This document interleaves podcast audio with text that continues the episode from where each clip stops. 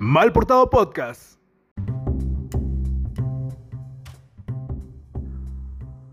Quiero comenzar este podcast con todo respeto leyendo un poema de Juana Pavón, Nosotras esas sujetos. Una, dos, cien, miles. Así vamos las mujeres por aquí, aquí donde nos tocó pernoctar para siempre. No importa lugar ni apellido, definimos nuestra situación desde hace mucho tiempo. Hemos aceptado el papel que nos corresponde, no importa el estatus. Estamos las privilegiadas y las no privilegiadas. Estamos la funcionaria porque funciona, la obrera porque obrera, la madre por madre, la estéril por estéril, la dama por dama y la prostituta por prostituta. Hacemos maniobras con el tiempo ligadas a esta inercia que llamamos vida. Porque siendo mujeres tenemos que aceptarlo, porque son leyes para mujeres hechas por hombres. ¿Qué más nos da? Habemos las flacas y gordas, unas por tomar agua de masa otras por tomar leche y cereal.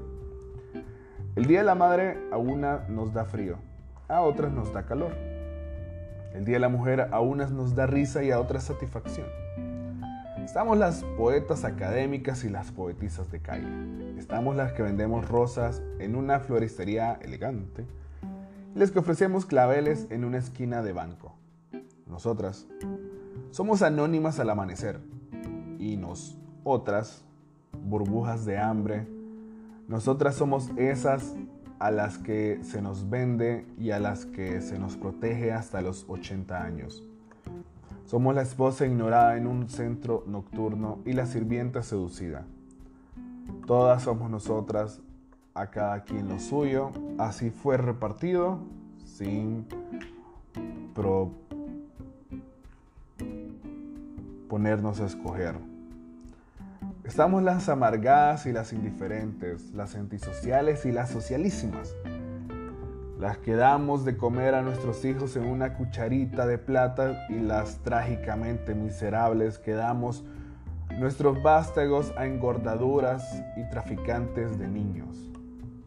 Nosotras las que siempre callamos y esperamos, las que tenemos motivos para gritar y no esperamos nada. Estamos las saludables porque tenemos un gato en casa y estamos las enfermas por una existencia solitaria. Somos muchas las que bebemos champán y muchas las que bebemos guaro. Las primeras fundíamos en cama con sábanas de seda y la segunda en una escondida acera húmeda. Estamos las feministas asociadas y las lesbianas reprimidas. Muchas asistimos al catecumenado y otras levantamos los ojos para ver a Dios. Así vamos todas nosotras, nosotras, esas sujetos. Todas somos mujeres indestructibles, nada nos detiene, no importa si somos abogadas, si somos verduleras, médicas, tortilleras, maestras, campesinas, teatristas, pintoras, esposas, amantes, primera dama o última dama. Un vientre nos une a todas por igual. Somos las que motivamos todos los sentimientos, ternura, delicadeza, amor. Aunque haya en cada una de nosotras una gata furiosa o una gata sumisa, somos las que estamos paradas en el tiempo y latimos, latimos, latimos. Somos río, mar, jungla, sol, luna y pulmón. Somos patria. Yo siempre he pensado que Honduras tiene nombre de mujer.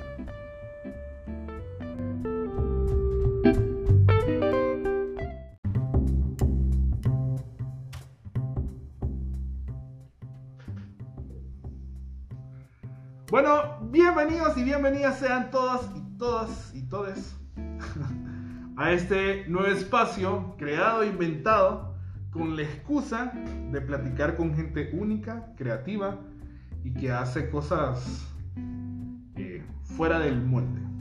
El día de hoy tenemos un episodio muy, muy especial dirigido para las mujeres. Yo siempre he dicho que Malportado debería llamarse Malportada y es por eso que eh, a mediados de enero y hasta inicios de febrero nos llamamos mal portada y no mal portado. Uno, porque el 70% de las seguidores, seguidoras de nuestras redes sociales son mujeres y son las que se han atrevido a experimentar algo único. También porque la mayoría de microempresarios que están detrás de Malportados son mujeres, porque yo fui criado por mujeres. Para mí la mujer es lo más bonito que existe. El día de hoy tenemos a dos mujeres preciosas, este, a dos malportadas, muy fieles. Tenemos a Ligia, una licenciada en psicología.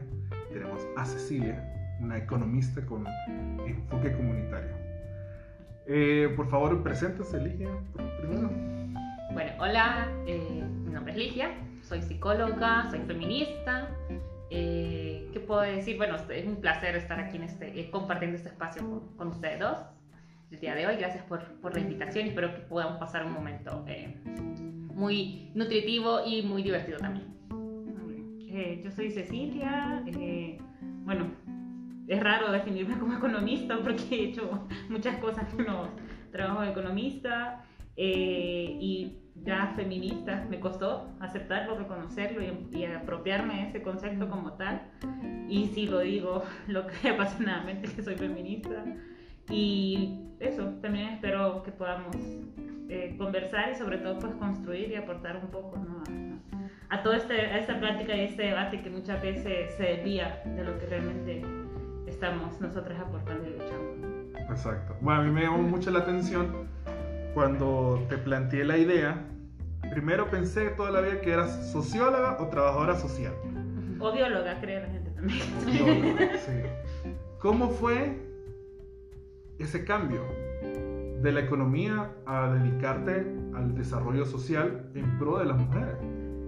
Sí, pues fíjate que es, es, curioso porque al final yo eso es un debate que yo siempre he tenido con todos mis catedráticos y que la economía es una ciencia social, es movida por humanos, ¿no? Y al ver que, bueno, quienes sostienen al final son las mujeres. Exactamente. Son quienes, quienes sostienen y muchas veces están como backstage, ¿me? Atrás eh, y están dejadas de lado. Y, y, muchas veces se les reconoce y se les aplaude lo que hacen, pero yo no lo haría, ¿me?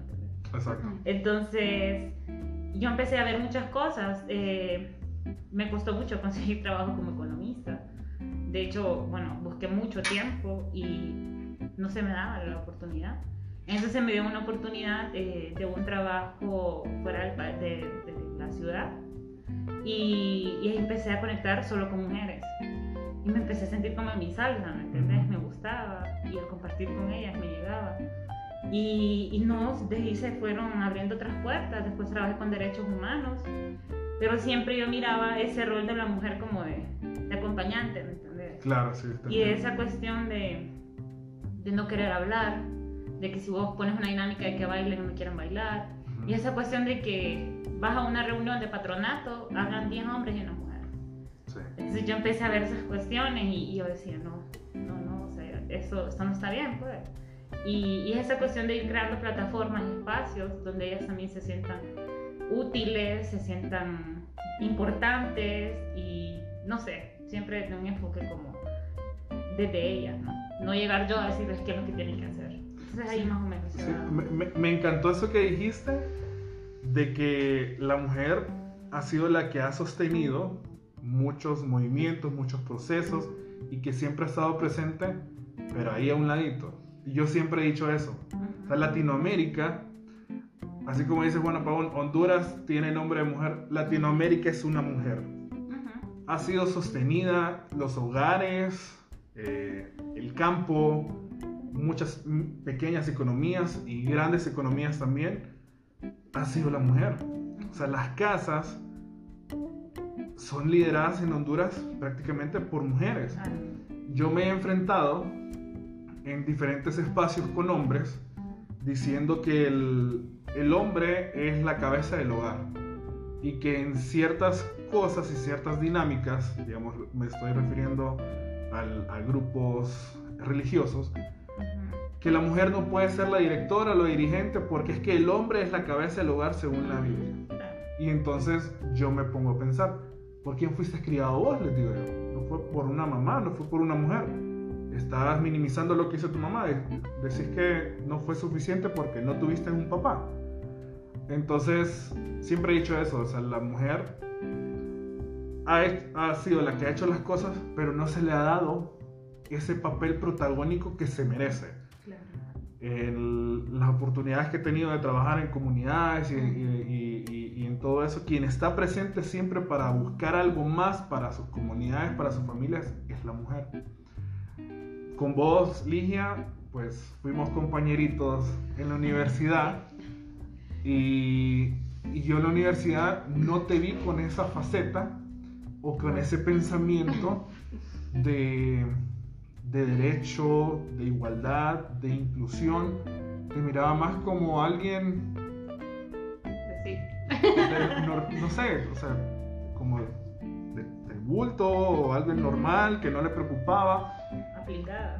Súper aplicada, es, es una genia. Uy. Sí, y ¿qué pasó en tu vida? Bueno, fíjate que quizás siempre estuvo ahí como la espinita, ¿verdad? En las cuestiones como de, de justicia. Pero sí tienes razón, a veces cuando te, eh, yo lo veo así como que he, te- eh, he tenido, he sido una, una mujer en, en- que en este país ha tenido ciertos privilegios, ¿verdad? De quizás acceder a educación eh, sin, sin, por ejemplo, la necesidad de trabajar como tal, o sea, sin que si no, si no trabajo no pueda estudiar, o sea, Claro. no me pasó eso. Entonces quizás mi, mi mundo era estudiar y lo que te enseñan, ¿verdad? O sea, te vas a la escuela, después al colegio, después sacas la universidad y entré a la universidad con el plan de casarme porque yo tenía un novio y me iba a casar con él cuando yo me graduara. Entonces mi onda era la universidad, la universidad, y lo digo aquí, sí, Qué bueno y qué que bueno que no, sí, qué Sí, bueno, pues. gracias a Dios. Qué bueno porque es, o sea, estaba, su- estaba simplemente siguiendo la norma que dictan para las Claro. mujeres. O sea, y graduarte de la universidad, que es lo, el, como el agregado en los últimos tiempos, que sí, está bien, las mujeres pueden estudiar. Así como, bueno, pues dejémoslas que, que, que, que sí. Pero bueno, la cuestión es que a medida fui como creo que expandiendo, te voy a decir que salir, eh, tuve la oportunidad también de salir del país Ujú. y eso creo que me ayudó un montón y qué mal, o sea, no ocupas salir del país para darte cuenta de un montón de cosas que pasan, ¿verdad? Claro. Pero sí me ayudó un montón como a expandir mi, mi mente, ¿verdad? Y poder como tener el valor de realmente decir que estaba eh, pues en contra de un montón de cosas.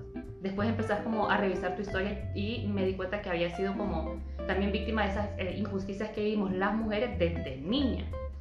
Y eh, empecé como a incursionar, no, no sé en qué momento, pero era como que ya lo, lo tenía ahí, pero no había, lugar- eh, no había encontrado como la dirección, digamos. Y después, eh, no es, yo creo que hace unos cuatro años dije soy feminista, pero también como dice Ceci, no fue tan fácil porque me da miedo, digo, ¿será que soy feminista en serio? Y empecé a cuestionarme, por ejemplo, que nuestra carrera como de psicología no tiene enfoque de derechos, no, No, tiene una perspectiva nada, feminista para y que si nada. una quiere Sí, ninguna. si una quiere cambiar, o sea, eh, el objetivo de la psicología, bueno, a, eh, a grandes como eh, rasgos, tiene que ver con ayudarnos a ser felices. Yo lo veo así, Sí. en diferentes ámbitos y no podemos hacer, no podemos hacerlo eh, si no vemos la raíz de, de varios de, nuestra, de nuestros problemas y con las mujeres. Realmente que el, el machismo, o sea, nos atraviesa en todas partes, en, en todos los ámbitos de nuestra vida. Entonces, siento yo, después dije, pucha, no puedo ser una psicóloga sin tener esa perspectiva eh, feminista. Tuve la oportunidad de, después de trabajar en una organización feminista y, o sea, eh, como te digo, no tengo dudas, pues. Pero creo que el, el privilegio a veces sí te, te nubla bastante la realidad sí. social. Sí, sí. Yo me he fijado, bueno, yo ha sido un proceso. Realmente es un proceso. Es- fui criado por mujeres, pero es en, el mismo, en ese mismo círculo, en ese mismo hogar, se implementaba el machismo a morir. O sea, mi abuela le decía a mi mamá, primero servirle al hombre. Ujú. Primero, y nosotros siempre tuvimos eh, empleada doméstica. O sea, mis hermanos y yo no aprendimos a hacer nada. Quienes vinieron a salvar a mis hermanos, ¿quiénes fueron? Mis cuñadas. Y a mí, pues, la, la vida fue que, que me enseñó a, a- hacer todo lo, todo lo que hago. Pero, ¿qué papel tiene también la mujer en la vida de las mujeres? Es curioso eso que decís porque fíjate que hoy, hoy justo o sea, mi papá me, eh, yo le dije, él terminó de comer, lave su plato. Ujú. Ay, la- el embrismo es lo contrario del machismo. pues. Dice que soy embrista. Mm. Entonces yo solo respiré y le dije, yo no estoy que me lave mi plato. Claro, que lave el el suyo. Y él se quedó como, la mujer, y, y nos dicen que nosotros hacemos machistas los hombres. Sí. Dijo, a mí mi mamá es quien me hizo así. ¿Y quién me hizo machista? Ella me dijo. Exacto. Ella misma me responde. Entonces es como, lo tenés en la casa, pues, y miras esa... Y así es como piensa un montón, un montón de gente, pues. Fí- Fíjate que a mí me, me tocó pasar una situación con, con una expareja que invitamos a, a, a mis suegros aquí a la casa y me dice, no, mi papá se va a sentar aquí, a la, en- en la- a la, A la cabeza. a la sí. cabeza. Y yo, ¿pero por qué si la comida sabe igual aquí o acá? No, porque es que así- a mí así me educaron y yo, disculpame, Lea, pero estamos en mi casa, tu papá, si yo quiero, se va a sentar en la silla. Vos te vas a sentar en la cabeza y tu mamá se va a sentar en la cabeza y nosotros vamos a sentar a los lados. No va a haber ningún problema. Y fue, fue un choque al querer, porque yo le decía, mira, yo estoy en ese proceso de, de- de ampliar mi visión, de ser una, una mejor persona, ser un mejor hombre. Pero estando con vos hace que me, que me retroceda todo ese proceso y no me siento bien, no me siento a gusto, no me siento conforme. Y le dije, bueno, muchas gracias, eh, somos amigos. Cuéntenme, ¿cómo ha sido ese proceso y ese camino de derecho de inclusión de las mujeres aquí en Honduras? Cualquiera de los dos me puede responder. Eh, a nivel como general, ¿verdad? General, histórico. O sea, a- Ujú. estamos hablando según del Día de la Mujer hondureña, Sí. el día de, de 25 de, de enero. Bueno, como creo que varias de las cosas que, que pasan en Honduras nos llegan como después, ¿verdad? O sea, habían movimientos eh, feministas que, o Ujú. países que ya habían alcanzado, ¿verdad? Ciertos derechos para las mujeres. Y digo ciertos porque eh, habían, o sea, habían algunos, eh, hay algunos y todavía faltan más. Y en Honduras pues ya habían venido las mujeres feministas, las, eh, algunas de, eh, organizadas, ¿verdad? Sí. Eh, haciendo sus luchas para que las mujeres pudiéramos ser consideradas ciudadanas. Eh, justamente hace unos días revisaba eso, porque bueno, no es mi área, el área eh, legal, pero es- necesitamos conocer pues, de esto también para defender. Eh, y eh, no éramos, o sea, según la, la constitución, los hombres eran ciudadanos, pero nosotros no aparecíamos. O sea, no aparecíamos ni, o sea, no estábamos ahí. Entonces, no podíamos votar, no podíamos eh, aspirar a cargos eh, políticos. Entonces, esa fue como, digamos, la, una de las primeras luchas, al menos aquí en Honduras, para como que empezar a, a que se reconocieran nuestros derechos y que fuéramos consideradas eh, ciudadanas y que pudiéramos votar. Y es interesante eso que, que, que dice Ligia, o sea, el camino de la lucha feminista ha seguido, pues, y que muchas veces no se le da la cobertura mediática que se le debe dar. Sí. Eh, bueno, nosotras hemos estado, ¿no? Que hay una marcha súper linda y vos la ves súper grande y armoniosa, pero eso no sale en, en las noticias. Lo que aparece es que feministas rayan paredes y son aborteras y no sé qué. Entonces eso es lo que aparece y no se ha dado cuenta, bueno, con este... Y bueno, sí, se da esa cobertura mediática y, y- solo se muestra, bueno, se muestra ese lado y no todo, y no todo el recorrido, ¿verdad? Igual ahorita con, con el tema que está en el Congreso, no se ha hablado de todos los movimientos que se han hecho antes. Ligia, o sea, se ha sentado con tomadores de decisión a hablar, bueno, hay plataformas, ¿no? Dedicadas Sí. a, a querer que el tema de educación sexual integral esté en las escuelas, en los colegios, y no pasa. No, y, y también que la gente, o sea, eh, bueno, la, la, el falta, la falta como de conocimiento de historia. Yo no recuerdo que en el colegio, me- en la escuela me han enseñado, por ejemplo, de la historia del 25 de enero. Bueno, no. Es como, eh, porque vos sabes que la cobertura que dan para este día es flores, chocolates, la mujer, y siempre enaltecer Sí, y fíjate que, virtudes Que- bien... que alguien, no sé, ah, no sé si fue hombre o mujer que me hizo ese comentario, que digamos, los días este, que se les celebran a ustedes las mujeres son tan comerciales, pero como por culpa. Por culpa de que como han sido este, violentadas, han sido excluidas.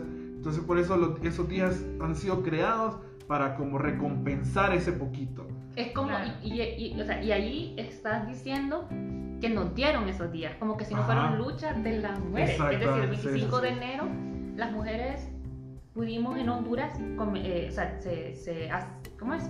Se aceptó que las mujeres votáramos, que las mujeres pudiéramos participar, y eso fue luchas, y no fueron luchas, y la gente, y muchas mujeres no saben que fueron feministas, las mismas feministas que critican ahora, o sea, en aquel tiempo, bajo los mismos métodos, sentándose en, re- en reuniones, pero o sea, también marchando, también yendo a la calle y con- con carteles que lograron eso.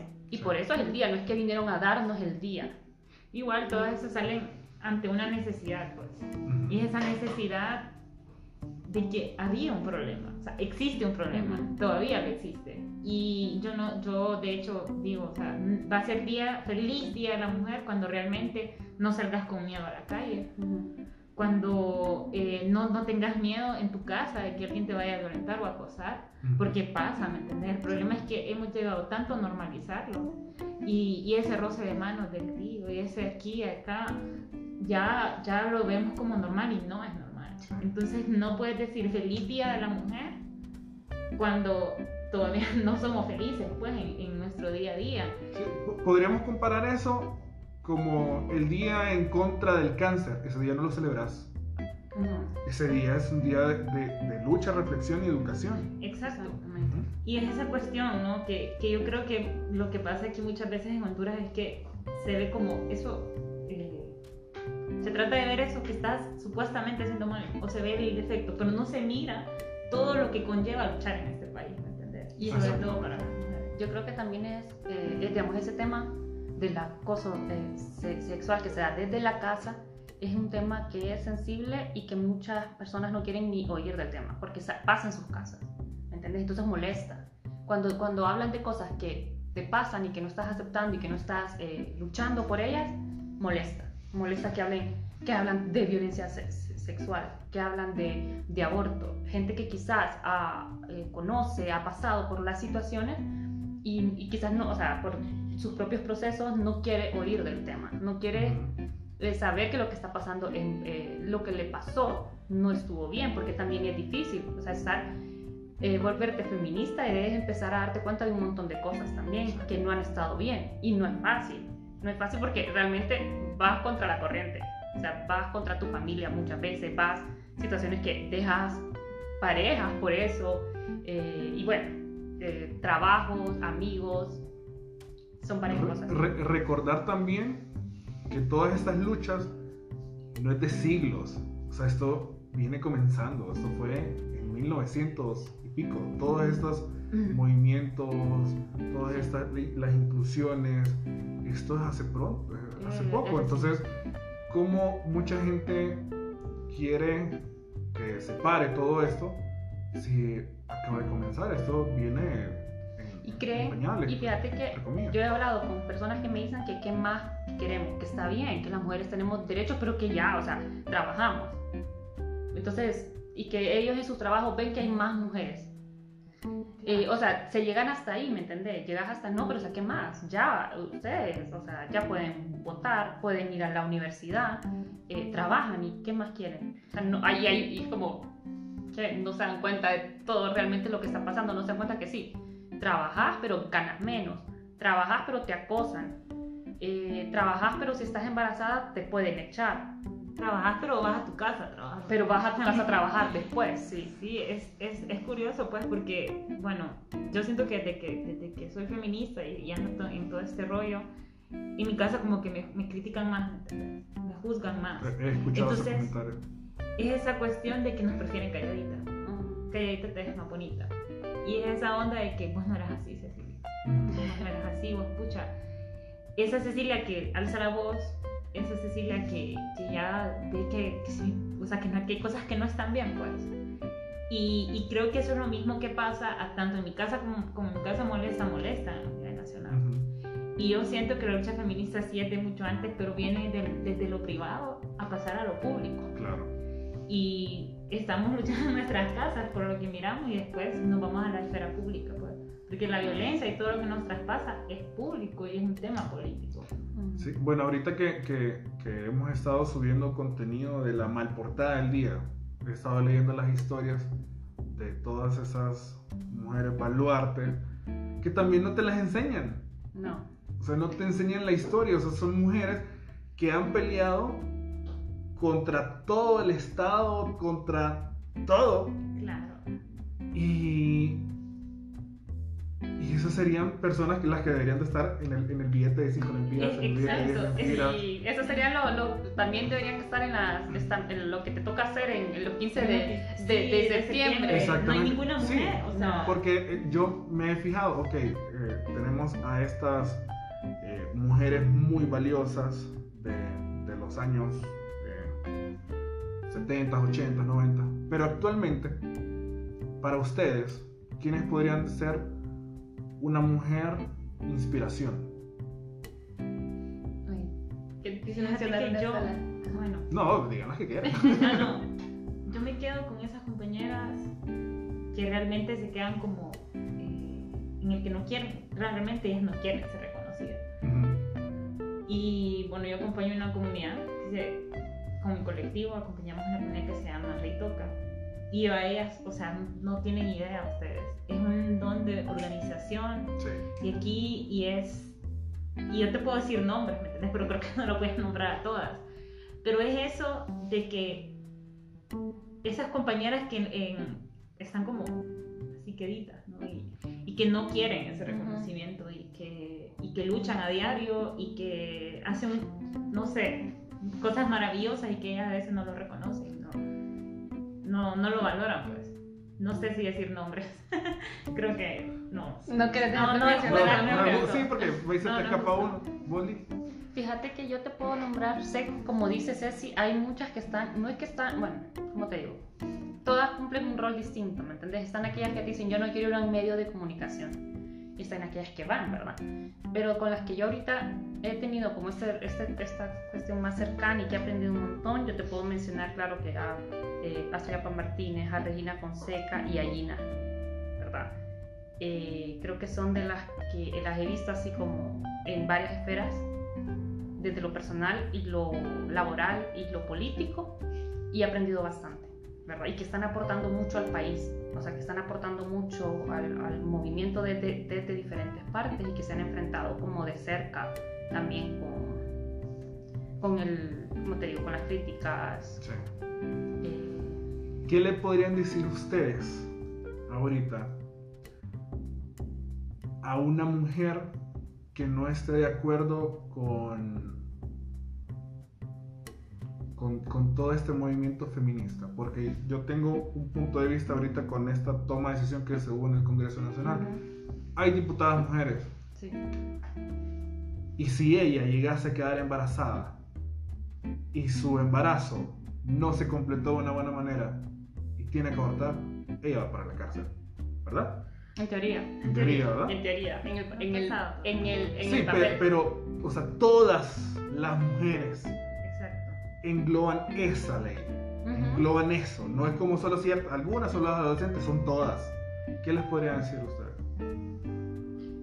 Bueno, primero eh, lo que decía Ligia, ¿no? Ver fuera del privilegio.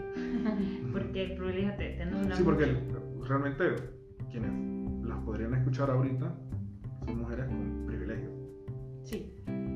¿Qué les pueden decir ustedes ahorita a esas mujeres? Bueno, es que, mira, yo pienso que, bueno, uno es que una cosa es lo que vos harías en, en determinada situación y otra cosa es lo que otras personas van a hacer. Y siento que primero es eso, o sea, no, aquí, vaya, con el tema del aborto, no sé, no sé, no, te- no hay que ponerse en el papel de yo lo haría o no, sino es, ¿estás de acuerdo con que una mujer que lo haga vaya a la cárcel, otra mujer? O sea, si vos, para vos decidís que eso no es, que eso no es lo que vos querés, así como decidís en otras cosas, entonces está bien, pues nadie te va a obligar, una ley no te va a obligar a, no la va a obligar a ella a que lo haga. Sí, porque Ahora- usted no es que Es- tenés. exacto. Al revés, sí.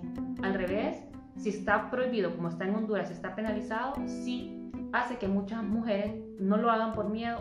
En general, lo buscan cómo hacerlo, pero lo hacen bajo condiciones de riesgo. Sí. bajo condiciones de que, o sea, de, y creo que uno de los principios, aunque, y no, y no me quiero escuchar religiosa, ¿verdad? Pero es no juzgar las decisiones de otras personas. Entonces está bien si para vos no lo querés, pero no por lo que vos pensás, no por mi creencia, yo tengo que limitarle a otras, a, a niñas. Y también es que se den cuenta de lo que pasa, o sea, de lo que pasa, porque estamos hablando de mujeres, pero estamos hablando también de niñas de 10 años que salen embarazadas. Ha- Hablamos de niñas de 11, 12 años, que no es solo una cuestión de que no quieran porque está, fueron eh, de- violadas, sino que es que el cuerpo no puede Claro. que su mente no puede también, pero su cuerpo. O sea, yo tuve la oportunidad de hacer una práctica en el San Felipe, en el área de labor y, y- y parto, y recuerdo la cantidad. Yo empecé, bueno, justamente ya iba saliendo de la, de la, de la carrera cuando miraba 12 años, 13, 14, una niña que me agarraba del bra de la, de la, de así, del, del- del- del uniforme y gritaba como niña, porque era una niña de 11 años con desnutrición intentando dar a luz. ¿Y quién les pregunta también? Y yo ahí, bueno, me meto un montón de temas. ¿Quién les pregunta? ¿Y el papá de este niño? Nadie, o sea, nadie investiga también, porque las- muchas de ellas fueron víctimas de violación. Y igual, pues, o sea, eh, tenés estos casos que se dan a diario en el país y también tenés otros casos que, por- que mi creencia no lo va a detener. O sea, mi creencia no va a hacer que otra mujer no decida abortar. Y a mí, bueno, a mí se me hace un nudo en la garganta Ajá. con ese tema. Sí. Es- Es súper fuerte porque eh, al final también mm, a mí me dice, "Ah, pero es que eh, la muerte, que no sé qué. Y yo le digo, una madre de 12 hijos que no tuvo el derecho a decidir, a veces también están muertas en vida, ¿me entendés? Porque es esa cuestión de que las miras a ellas. O sea, yo trabajo con compañeras con el pelo, o sea, destrozado prácticamente, con, con enfermedades. Mira, a mí se me rompió una señora, parecía de 60 años, tenía 34. Ujú. 34 años. Sí. ¿Cuántos hijos tiene? 8. Entonces, ¿cómo vos venís y le hablas a esa persona del derecho a decidir, ¿me entendés? Y, y la vida de ella, ¿qué? Ujú. Ella dice, por mis hijos la votó. Y ella se muere y desvanece por sus hijos. Pero ¿y ella? O sea, realmente ella no es una sujeta de derechos también. Y es esa cuestión de que señalamos y señalamos y juzgamos, ¿verdad? Pero ¿y quién juzga todo el entorno de ella? Claro. Entonces, es, es eso que yo, yo me meto, que estamos borrando todo un panorama y estamos culpando a una, diciendo la asesina y un montón de cosas. Pero ¿y ella? O sea, ¿y su derecho dónde está? Y que también no es fácil, es, es decir, las mujeres que toman la decisión de abortar, tampoco es que, ay, súper divertido, o sea, Sí, no sé. soy alegre y voy a abortar y el otro mes también si puedo, o sea, porque a la gente le parece, dicen, no, es que lo van a agarrar como, como deporte, o sea, ¿quién Como agarra eso como, o sea, quién va a agarrar abortar como deporte? No es fácil y el estigma social también condena. sea, no, y la cosa es como el, el- ese enfoque mediático, aborto. ujú, Es como, no solo es eso. O sea, detrás de esa ley, detrás de ese pensamiento y de esa lucha, hay educación sexual, hay anticonceptivo, hay de todo. Bueno. no, sol- no solo es eso. El pañuelo lo dice, ¿no? Educación sexual para decidir, anticonceptivos para no abortar y aborto legal y seguro para no morir. Sí. Y es, y en ese orden, en esa escala, pues. Porque a mí el otro día me pregunta una compañera de trabajo, ¿y usted abortaría? Pues fíjese que yo ahorita, con los conocimientos que tengo, que yo quisiera que todos los tuvieran, con, con lo que yo, es muy, muy poco probable que yo tenga un embarazo no deseado. Entonces, pero no es así en la realidad, la mayoría. No es así. Exacto. Y es esa cuestión, pues, que, que es todo un proceso, como Y- vos. Sí, y también hablando de, de- de esas chavas quizás eh, privilegiadas que pueden eh, escucharnos, a veces creemos que todo el mundo sabe, por ejemplo, que es un condón, o todo el mundo sabe usar una pastilla, que todas las mujeres sabemos que ya, y, y- y puede ser que lo hayan escuchado, pero si vos te vas, por ejemplo, yo soy de, de- de San Luis, Co- Co- Comayagua, si yo me voy a, a San Luis, si yo me voy a las aldeas, te das cuenta que no todas saben No, qué es, no, les llega, entonces a veces Absolutamente. o sea, que se den cuenta de que ey, es- mm, el hecho que sepamos que entre nosotras ronde la misma información no quiere decir No. que, que en todo el país, o sea, eso no es cierto. No. No, educación sexual no es que le van a enseñar pornografía, ¿verdad? No, para nada. ¿Verdad? Ni a masturbarse Ni a de que son bebés. También eso, o sea, hay otras luchas. Nosotras no solo luchamos por el aborto, estamos luchando por anticoncepción de emergencia que está prohibida. Luchamos por educación sexual. Luchamos por leyes que protejan a las, a la- eh, a las- a las mujeres en contra de los, bueno, de la, de la vi- violencia sexual, del acoso. eh, luchamos en contra del- de, lo- de los femicidios. O sea, son un montón de luchas. Y como vos decís, los medios de comunicación ponen el, el aborto y no tenemos que olvidar que ahorita no es un tema de, o sea, agarraron el tema que consideraban más polémico para ganar votos.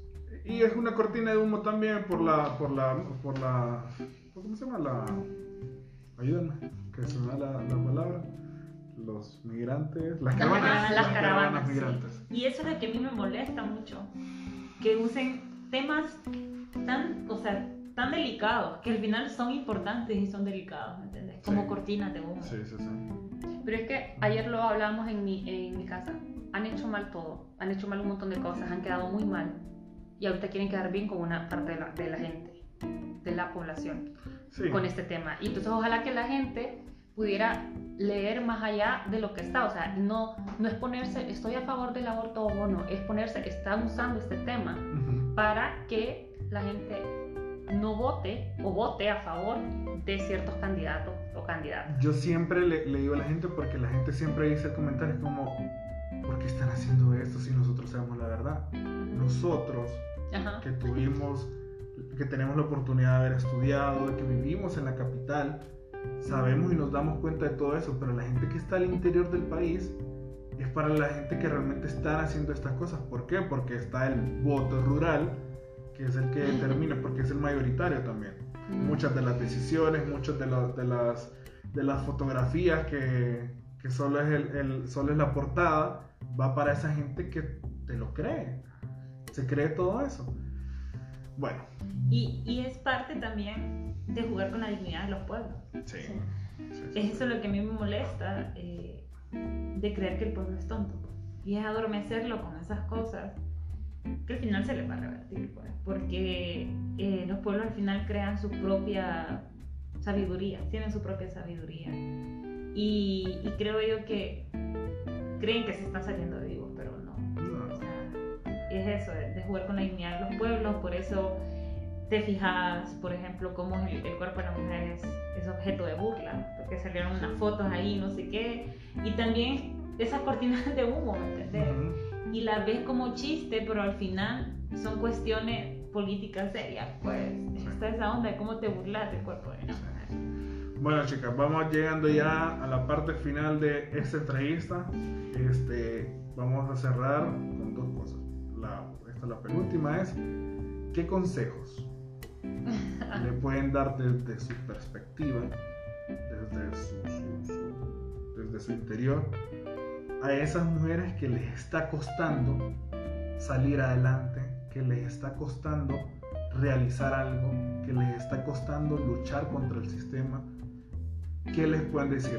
Sabemos que todos estamos en unas luchas, que tenemos nuestros propios demonios, nuestras propias cosas, pero ¿qué palabras de aliento les pueden dar a las que les están escuchando y han llegado hasta este momento? Bueno, yo, yo le diría ahorita, así como algo quizás rápido, es que intenten juntarse con otras mujeres eh, que, que estén en esa misma, en ese mismo sentido de lucha. Porque es bien difícil, o sea, decirte hacer una sola cosa y que no esté a tu alcance, pero eso te, te da fuerza, te ayuda, te impulsa. Entonces, eso, como que se junten con otras mujeres. mi, mi recomendación es salir. Salir de, por ejemplo, aquí hay un montón de realidades que puedes, vas a, a la actividad olímpica y te encuentras un montón de actividades. Te encontrás, bueno, yo lo vi, había un albergue, 6 mujeres y 22 niños. Prácticamente 4 niños por mujer. Entonces, y ahí te va a salir, explorar, conocer otras realidades y ahí poco a poco vas en, en el camino encontrando respuestas para tus preguntas. Yo siento que eso, eso es como el mejor consejo que yo puedo dar, porque yo vivía en una burbuja en mi casa y todo, y desde que salí por mi trabajo, cambió mi perspectiva totalmente. Bueno, yo que les puedo decir a las mal portadas que nos están escuchando ahorita es que son una sola ustedes, son mujeres y ámense, cuídense, protéjanse y apóyense. Y bueno. Ay, ay, ay. Bueno, ahorita ya la parte final, siempre todas las entrevistas las vamos a terminar. Yo digo una palabra y ustedes me van a decir qué le representa o qué significa para ustedes esa palabra, qué se les viene a la cabeza. Entonces vamos a ir en orden. Yo voy a decir eh, la palabra y primero va a responder así y luego. Honduras, Riqueza. Riqueza. Sueños. Latinoamérica, Lucha. Ay, se ve una palabra pero fea. decirla. Sangre. Ok. Es cierto. Derechos, Utopía. Amor. mujer, Otro pedo. Eso es lo que se me vino, lo siento. Eh, valentía. cuerpo, cuerpa, Territorio. Amor. Fortaleza. mal portada, Sabrosura. Sí, alegría. Bueno, y con esto ya damos por terminada esta entrevista. ¿Quisieran agregar algo más, chicas? Eh, no sé, creo que yo, que, yo Hay- por mí hay- hablaría hay- sí, hay mucho por hablar, pero Claro. hay un tiempo determinado. No, sí, el, el- lo que vos decías, ¿no? el, el amor propio es, es parte de lo que el feminismo me ha dado y, y- y de lo que empezó todo esto, ¿no? El decir, no, no, no, no estoy para esto, estoy para otras cosas, ¿no?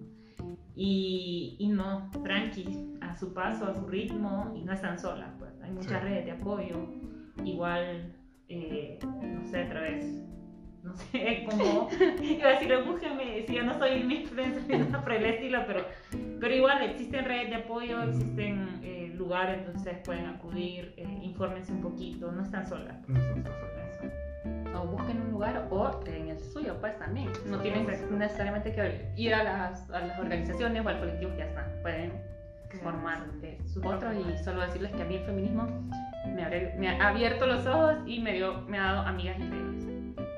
Una vieja esencia. Gracias.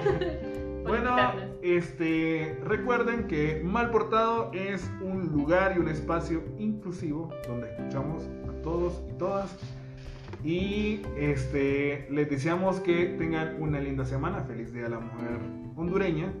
Recuerden que pueden pasar por la tienda en línea www.malportado.com para ver las camisas que están posando nuestras modelos Cecilia y Ligia. Este, y también en las redes sociales como Malportado HN en Facebook e Instagram. Y para que puedan ver la sabrosura, porque nosotros somos un podcast, somos un restaurante a puertas cerradas y la tienda en línea también. Y pueden pasar aquí de un solo en Spotify a escuchar la playlist de Mal Portado de Cocina Latina para que le pongan un poquito de sabor y sazón a este día. Pensar diferente va a hacer que vivamos en un mundo diferente porque realmente necesitamos cambios. Cambio y fuera, pues. Adiós. Uh.